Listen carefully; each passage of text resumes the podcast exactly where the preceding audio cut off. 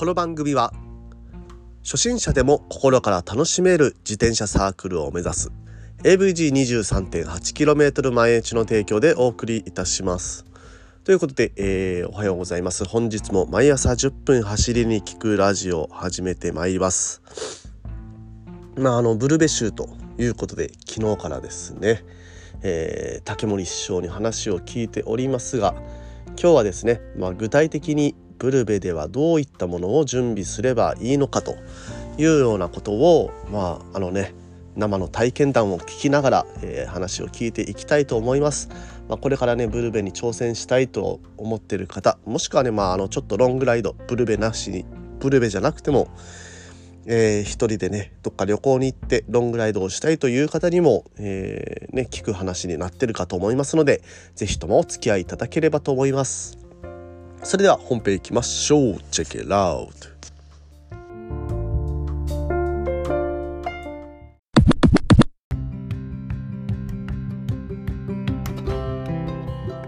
はい、どうも改めましておはようございます森健でございます沖縄一周自転車ツアーのツアーガイド AVG23.8km 毎日の広報そして AT ツアーコーディネーターとして活動しておりますということで、えー、本日も毎朝10分走りに聞くラジオを始めて、始めていただ、始めていきます。はい。ということでですね、今日は、えー、ゲスト会、えー、昨日から引き続きですが、まあ、ブルベのね、やばい人、やばい人っつってるけど、なんか普通の人って言い張ってる竹森さんに、えー、2日目のインタビューを取っていきたいと思いますので、えー、竹森さん、よろしくお願いします。はい、普通の竹森です。よろしくお願いします。通の。ノーマルです。はい。はい、ノーマルのね、あの2400キロとか一気に走り切っちゃう人なんですけれども、はい。で、滝森さん、えー、まあ、ちょっとね、いろいろね、そのブルベ、まあ、来週から私、ブルベ、ブルベ州に入っていくんですよ。はいはいはい。で、まあ、あのー、本当は2週間のうちに、600、400、300、200全部クリアしようかなと思ってたんですけれども、まあちょっとあの仕事に影響ない程度に DNS も使いながらやろうかなとは思ってるところなんですけども、はい、そういうふうにあの短期間で、えー、一気に走り切ることってこれまでも竹森さんって何かやったことあります？ありますあります。あのですね、うん、えー、っとまあブルベ結構長くやってる人だったらあの知ってると思うんですけども、えー、っとですね九州とか北海道とかで、うん、何年前かなあのまとめてヘブンウィークって言ってあの1週間で全部続けて走っちゃうんですよ。はい。ヘブンウィーク、えー、ヘブンウィーク。うん、どこがヘブンやねんって感じなので。天国ですね。はい。はい。そんなんが、あの、ちょこちょこ開催。年に1回ぐらいどっかの団体がやってるんですかね、大体。えー、え、その時のヘブンウィークはどんな感じだった、はいですか？あの工程としては。えー、っとですね、どうやったかな？もうほんまランダムに、はいえー、もう300、200、400、600とかそんな感じで、もう順番とかか確か関係なかったです。あはいそっか、その時は、あれですもんね、まだあのコロナ前だから、あはい、土日土日だけ開催されてた感じですか、そったら。えいや、1週間もずっと続けて。あそっかそっか。大体だからゴールデンウィークにあったんですかね。ああ、ゴール地点がスタート地点みたいな。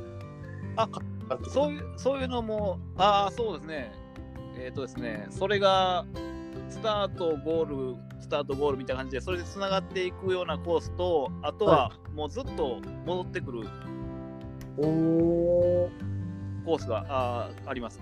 だから北に北に300キロのブルベして、西に600キロのブルベしてみたいな、はい、そんなあの4本のブルベもあります。なんかまあそれは沖縄沖縄ブルベもねそんな感じになっちゃいます、ね。ああ、はい、はい。帰って行って帰って。なるほど。その時になんかその時はもう完走できたんですか？ヘブンウィークで。ああもう全然走ってはいましたね。なんか準備したことってあります？その時。えー、っとですねそのスタートゴールがどんどんどんどんこう変わっていくのやったらそのもう本当にすべてのものを持って走らなきゃダメですね。ああ、なるほど。はい、次のスタート。うん、うん、それはなかなか結構ものが物量が多くなってちょっと大変ですけども、はい。うん、まあ、準備のいい人はもう泊まるところも先予約して、そこにもう荷物を郵送しとくっていうようなあことをあする人も、うん、なるほど。ちなみにその時の竹森さんの装備的にはどういう装備してたんですか？えーっと、あの時はもう、後ろにキャリアつけて、あの防水のサイドバッグつけて、それにも全部掘り込んでましたね。ああ、なるほど。はい。ちなみにあの普段の600を走るときはそこまでは準備はしない？あ、しないですね。はい。普段600走るときってどれぐらいの準備するんですか？えーっとですね、もう大体サドルバッグ、大きめのサドルバッグに入るぐらいの物量です。お一番大事な荷物って絶対に持っていく荷物って上から4つぐらい上げてもらってます。でもね順番は分からないですけど、これは大事っていうのがですね、はいモバイルバッテリー。ここれは携帯と GPS のためです。あこの2本電池が落ちたらもうやばいです。はい、600の時は何個ぐらい？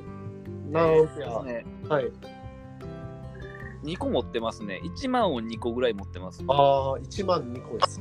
はい。はいはいはいはい。まあ、じゃあ全然続いてないですよね、そこまで。あまあでもね、はいあるに越し越したことはない。はい。で、えー、他の装備。あとはもう、えっ、とですね、はい。あとは、えっ、とですね、ウィンドブレーカーですね。ウィンドブレーカー系雨具。ああ、いこれなんか普通のカッパを持ってるイメージが結構あったりするんですけど、あの普通のカッパってガチ、はいガチカッパ、竹森さんがよく持ってる。ああ、自分の場合、最近はもう、ゴアのウィンド、あのー雨具、上だけ。ああ、やっぱボアがいいんですね。はいそうですね。高いけど、やっぱり、そんだけ性能がいいんで、あーやっぱそれ一つあると全然違う。それ一つだけ。多分これ一つでほぼ間に合います。あーなるはい。ほどな。やっぱボアのやつは必要ですね。うん。あとはなんかあります？あまあ、修理キットだと、はい。だいたいチューブ、チューブ何個ぐらいとかって600だと決めてます。600だと、えー、チューブは2本。うんあとはもうひたすらパッチと、パッチを持っとくだけですね。タイヤって持って行ってます？タイヤは、えー、っとですね、危ないブルベア、あの、畳めるタイヤを1本だけ持って行ってます。あなあ危ないブルベって何ですか？最近ちょこちょここっちの近畿地地方で行われてる未舗走路を含むブルベですね。グラベルを含むと。はい それは必要そうですね。はい。うんそうでないときは、まあ、パッチと、はい、あのチューブ2本ぐらいでそうですね。あーなるほど、なるほど。ライトはどれぐらい持っていってます？ライトは600の時はボルト800を2本。おあとヘッドライトを持ってます。ああ、なるほど。ヘッドライトって結構はい役立つ感じなんですか、えっ、と、ヘッドライトを結構自分メインにしてます。あそうなんですね。はい。ヘッドライトって何ルーメンぐらいのことですか？自分の多分1000ちょっといったんちゃうかな。お明るいです明るいですね。大きめのやつじゃあ。大きいです。大きくて、そのバッテリー部分が大きいんで、はい線を,、線を伸ばして、あの背中のポケットに本体バッテリー入れれるようにしてます。はいはい。よくあの、ドカダさんとか、あのーはい、ガチのその仕事やってる人が持ってるやつですね。普通のヘルメットの後ろにつけるやつなんでも、うん。それやったら首があの痛くなってくるんで、はい。ケーブルを伸ばして、ああ、なるほど。バッテリー部分を背中に入れれるところまで伸ばしてるんですよ。ああ、そっかそっか。あれを使ってるわけなんですね。はい。えー、なるほど。やっぱりヘッドライトメインってことは、はい。そのメインのその普通にキャットアイの800だけれども、はい。えー、と大体ローモードぐらいで使っそうです使ね。ってる感じっていうことなんですね。はい。ああ、なるほど。あれ、リアライトとかは何をリアは今は、えっ、と、これはキャットアイの、なんてやつかな。えー、えー、B2-300 ってやつ。えー、これはバッテリー式バッテリー式ですね。お何時間ぐらい持つやこれ確か結構持ったと、600は全然持つと思います。あそうなんですね。はい。えー、じゃあ40時間。まあ、超えてくると思いますね。おーいいですね。なるほど。やっぱりあのブルベの装備って、ライトが主に大切になってくる感じですかね。まあそうですね、ライト。うんうん。で、雨降ったら、もう、はい全く800ルーベンなんて、へでもないぐらい見えないです。あのー山の雨の下り、濡れた雨、下りなんか、結構危ないです。見えないです。えその時はヘッドライトである程度見えます。もうそうですね、だからもうヘッドライトで先の方を照らすような感じですね、顔を向けて。ああ、なでないるほど。と、固定されたライトじゃ無理ですね。ああ、だからヘッドライトがそうですね。なんですね。なるほど、そこら辺はちょっと盲点だったかもしれないですね。ヘッドライト一応私も持って行ってたんですけど、はいあの。、なんですかね、ルート図、ルート案内を見るぐらいのああ、しかなかったんで、はい。そっかメイン級が必要なんですね、ヘッドライトが。まあ、これは雨の山とかですけどね。はい。もうもう全然普通の人じゃないですよ、海外いやいやいやいやなるほど。他なんか、あのーブルベ、その、一気に走るときに、はい。あの、回復方法とか気になるところってなんかあったりしますか？まあ、その、ずっと走ってるわけじゃないですか、疲労してきますよね。はいはいはい。どう、どうやって回復してたのかなとか気になるんですけど。いやー、特にもうそんなことはあんま考えてないですね。とにかく走るしかないみたいな。はい。あと一つ面白いのが、最初の頃は、あのその長いのを走ったりするときは、サドルをもう一個持ってました。ああ、はお尻が痛すぎて、途い。中でサドルを変えて、当たる場所を変えてました。なるほど。それ効果ってどうです？いや、まあ、ちょっとまだけですね。あじこれ、お尻痛くなってる、なる場合って最近はどうなんですか？最近痛くないですか？それか。いや、やっぱりもう1000ぐらい走ったらなりますね。あ、5000。いや、1000 1000 1000キあロで、1000キロでもうお尻の皮がめくれだし、おーはいでそういう場合はどうするんですか？そういう場合のためにサドルをもう一個持ってて変えたりしちゃったけど、はい。結局また200キロぐらい走ったらもうまた痛いですね。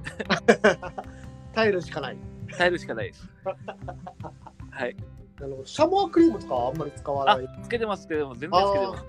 あれはある方がいいです。あーシャモアクリームはある方がいい。はい。うんつけた上でもやっぱりめくれてくる。あ全然もうやっぱり1000キロぐらい走れば やられますね。ないっすね、やっぱね。なんかその他アドバイスがあれば、もう一個ぐらい、はいもう。1分過ぎてますが。あーえっとですね、ちょちょっとあれで助かったのが、あのハンガー、あのリアディレイラーのハンガーを折ってしまった人がおって、その人を救済したのがちょっと自分やったんですけど、そのエマージェンシー用のハンガーが売ってるんですよ。それはえーちちっちゃいから持ってる方がいいですね。そうなんですね。これ、エマージェンシー用のハンガーって、結構どの、どの種類のメーカーでも合うような。あ、そうです、そうです。はい。えー、アマゾンとかで普通に買える。あ、あります、あります。えー、あ、はい教えあのクイックあクイックリリースのタイプの自転車だけ,、だけなんですけども、はい。それでクイックで挟み込んでしまって、そはいのハンガー部分をつけるような感じなんですよ。あ、なるほど。えー、あ、いいですね。あ、じゃあ、はい僕もいらずっていうことなんですね。そうです、そうです。はい。おーあ素晴らしい。あ、じゃあ、それ、うんおください。あーなるほど、なるほど。まあ、確かにね、ハンガー折ったら走れなくなりますからね。そうですね。もう確実に DNF ですね、普通は。うん。で、まあ、曲がってるぐらいだったらいいんですけどね。はい。あの、ね、二足三足捨てて走る。はい、えー、まあ、そうですね。竹森さんとはなんか本当にね、あの、その300走った時のいろいろドラマがあって積もる話いっぱいあるんですけれども、長くなりすぎるので、この辺にはいさせ。ていただきたいと。まあまあ、またその話はまた、あの、はあったでつながれるようになったら次回していきたいと思います。じゃあ今度はちょっとあの、ね、あのブルベ終わった後にまたはい。いただきたいと思いますが、あはい。よろしいぜでしよろしくお願いします。ありがとうございます。じゃあ、まあ、あの、ブルベのやばい人、竹森さんを2日間にわたって付き合っていただすよ。ありがとうございました。じゃあ、またよろしくお願いします。はい。はいえーこういう形でね、私もブルベに、えーまた挑戦していく、えー気合をいただいて、えーちょっと頑張っていきたいと思っています。ということで、毎朝10分走りに聞くラジオでこういったような、えー初心者から中級者ぐらいの方に聞くような Tips、初心者から中級者の方に聞くような Tips、2回目ですけどね、2回言いましたよ。はい。も、えー毎朝10分話しておりますので、ぜひともね、えー気になる方は聞いていただいて、フォローとしていただければと思います。ということで、えーまあ、ブルーベね、頑張りたいと思います。皆さんはね、今日も、えーいろいろ走られる方は気をつけて走ってください。それでは皆さん気をつけていってらっしゃい。